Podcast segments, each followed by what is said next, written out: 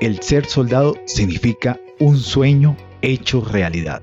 Es llevar con honor el apellido de mi padre y el orgullo de mi madre en mi uniforme.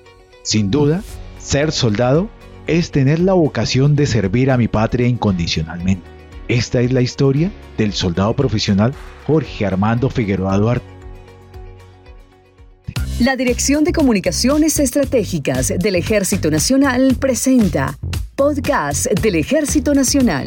Soy el sargento viceprimero Carlos Arley Gutiérrez y hoy tenemos la compañía de mi teniente Jessica Daza de la Dirección de Comunicaciones Estratégicas contando una nueva historia en la ocasión y entrega de nuestros soldados del Ejército Nacional. ¿Me regala su nombre completo, por favor? ¿Qué antigüedad? Jorge Armando Figueroa Duarte. Soy soldado profesional con una antigüedad de 12 años. Cuénteme, Figueroa, ¿cómo fue ese proceso que lo llevó a incorporarse al Ejército Nacional? Bueno, soy de una familia muy humilde, pero muy trabajadora. Eh, mi mamá y mi papá siempre trabajaron muy duro para darme el estudio y mi anhelo era ser un soldado de Colombia porque donde yo vivía siempre llegaba la tropa a como a pernotar. Era, era como un paso de la tropa. Entonces siempre que yo los veía decía, ah, qué bacano ser del ejército. ¿Y usted dónde vivía? En un corregimiento de Capitaneo Santander. Entonces con el pasar del tiempo pues estudiábamos. Gracias al esfuerzo que hacía mi mamá y mi papá pues tuvimos la oportunidad de, de estudiar en la primaria y el bachillerato. Entonces pues apenas tuve la oportunidad a los 18 años yo dije no, este es el momento me dieron la oportunidad de comprar la libreta porque soy, somos 10 hermanos. Eh, son cuatro mujeres, seis hombres. Ya habían ido cuatro hermanos a prestar el servicio. Quedábamos ya los dos últimos y pues empecé a trabajar y me dijo mi mamá, compre la libreta. Yo le dije, bueno, en ese momento dije no, no la voy a comprar. Me incorporé en el batallón de alta montaña número 2, en el Espino Boyacá, y desde ahí pues empezó mi sueño. Y, y en serio que yo siempre decía en el Centinela, yo quiero seguir, yo quiero ser soldado profesional o quiero ser suboficial del ejército. Y le pedí a Dios siempre la oportunidad de estar en el ejército trabajando. Ya saliendo de, ya del ejército como soldado regular, me dijeron, ¿quién quiere ser soldado profesional? Y yo dije, pues, uy, Dios mío, ¿cómo así? Y me dijeron, sí, el que quiera ser soldado profesional, pues puede pasar ya, le vamos a apoyar en todo, exámenes, todo, pasas de una. Y yo dije, bueno, de una, pasé de una vez a la fila donde estaban los aspirantes a soldados profesionales. Esa fue como su señal para seguir por este camino. Esa fue mi señal número uno porque yo ya tenía la libreta, la conducta excelente, tenía mi ropa, mi sueldo que, que le dan a uno cuando uno sale de soldado regular y y había algo muy importante en ese momento que yo le, o sea, eh, eran las ferias de mi pueblo en ese momento, en, esa, en esos días. Entonces fue una decisión que cuando dijeron soldado, ¿quién quiere ser soldado profesional? Pero no lo dudé. De una vez pasé a la, a la fila a hacer los exámenes. postergó la fiesta para después. Yo dije en otra ocasión y fue hasta bonito porque le voy a contar que en esa semana hice los papeles y pude ir a las fiestas de mi pueblo. Golió. Y goleé, como, dicen, como decimos en el ejército. De ahí pasé a la escuela de soldados profesionales. Ahí pasó algo muy importante. Yo tenía, digamos, había agarrado de pronto, tenía un vicio de, fumar cigarrillo, como todo joven de pronto puede agarrar un vicio de fumar cigarrillo. Y estuve cuatro meses en la escuela de soldados profesionales. Cuando yo salí, le agarré fastidio al cigarrillo, o sea, dejé ese vicio. Gracias a mi ejército nacional, yo le digo a mi mamá gracias, porque, o sea, no fue mucho, mucho tiempo que fumé, fueron como un año, año y medio, pero yo ingresé a la escuela de soldados profesionales y ya, ese fue mi, mi, mi cura, como, no sé, como era tanto lo que quería. De ahí pasé a la Brigada Móvil 24. ¿Y esa Brigada Móvil 24 en esa época, en qué lugar quedaba ubicada? Esa eh, quedaba en el Parque Natural Nuevo Paramillo, lo que es Córdoba y el Urabá antioqueño. Una zona álgida operacionalmente. Sí, era bastante, siempre fueron muchas cosas eh, que pasaron. Eh, iniciando, me encontré, nos encontramos con una sorpresa que iban saliendo dos soldados del batallón número 10, que era mi batallón,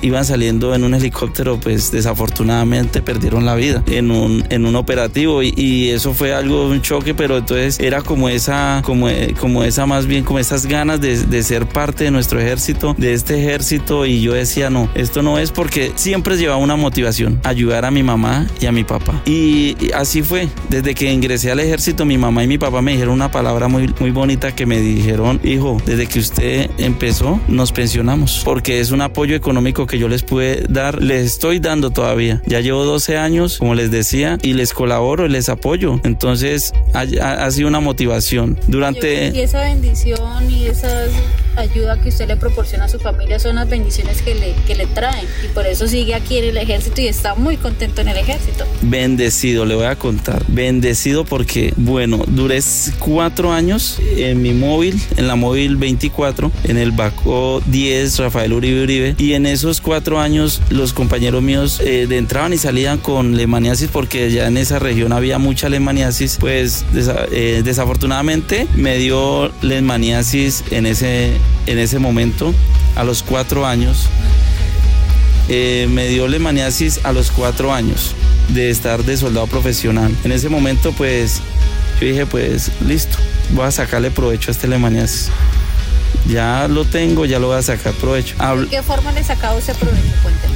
Bueno, yo decía, bueno, aparte de ser soldado, quería como estudiar. Eh, entonces me gusta mucho eh, aprender, me gusta mucho estar como actualizado. Y yo dije, bueno, voy a ponerme a estudiar. Me enviaron para el batallón de sanidad militar, que en este batallón dan la oportunidad de capacitarse a todo aquel que quiera, todo soldado que quiera capacitarse, le dan la oportunidad. Salen muchos cursos, apoya mucho el SENA. Hay una corporación que se llama Matamoros, eh, apoya apoya mucho los soldados que están enfermos y estudié, hice técnico, hice cursos y me dieron y bueno, hice como como 10 cursos allá y me dieron la oportunidad de dar una beca. O sea que usted no desaprovechó el tiempo que estaba en tratamiento de lesmaniasis, sino que más bien se siguió preparando, capacitando para servirle a la fuerza. Sí, perfecto eso era lo que yo quería en algún momento. Yo dije, bueno, son muchas cosas que pasan a los que les da alemanía si vuelven a ingresar, vuelve y les da, pero yo no voy a hacer así. Y me encontré con la sorpresa que mi ejército sí apoya a las personas enfermas, a los soldados enfermos. Y, me, y hay oportunidad, hay mucha oportunidad. Y yo la aproveché. Me gané una beca, estudié emprendimiento empresarial ahí en, en una sede de, de, de una universidad. Y pues de ahí hice junta médica de lemaniasis. Hice mi junta médica cuando ingresé, volví a la Brigada Móvil 24, me dieron la oportunidad de reubicarme porque ya no podía estar en esa zona que tenía lemaniasis y me reubicaron para el batallón de alta montaña. Pero mientras que me llegaba eh, la reubicación, mientras que pasaba ese proceso, me dieron la oportunidad de ir a estudiar a la Escuela de Misiones Internacionales en Bogotá, donde estudié la tecnología de locución y producción radial. Pues eso fue algo grato porque pensé que era un curso como todos, pero no. Eh, fui seleccionado porque siempre me he caracterizado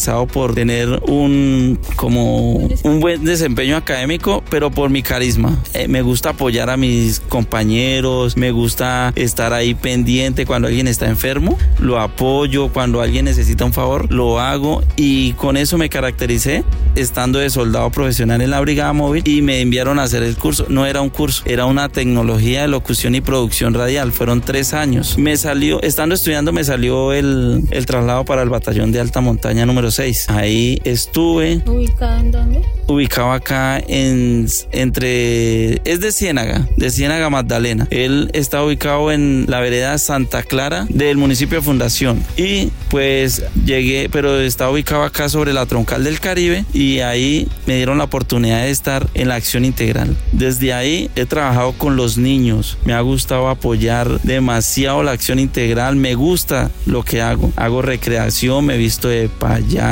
de mimo, animo, eh, mejor dicho, hacemos cine al parque. He estado en todos los corregimientos del Magdalena, lo puedo decir. Puedo conocer todo el Magdalena, inclusive hasta parte del sur de Bolívar. Hemos trabajado con el batallón de alta montaña, representando nuestro ejército nacional en todos los municipios y corregimientos. Entonces, pues eso me ha llevado a a tener eh, como ese compromiso. Lo hago con mucho amor, con mucho cariño, porque tengo dos cosas. Hago lo que me gusta en, mi, en la institución que me gusta, que me siento a gusto y con eso apoyo a mi familia. Entonces, pues eso es como lo que tengo para para contarles y invito a todos los soldados que escuchen esto que sí tenemos oportunidad en nuestro ejército, que sí está la oportunidad de estudiar, sí está la oportunidad de capacitarnos y para hacer cosas eh, extraordinarias en nuestra institución y salir adelante. Gracias a nuestro soldado profesional Jorge Armando Figueroa Duarte y terminando con nuestra historia, nos dejo con nuestra cortesía, el buen trato a la verdad, la firmeza, la lealtad, el honor, la gallardía, la constancia, la paciencia, la humildad de nobles soldados. Patria, honor, lealtad.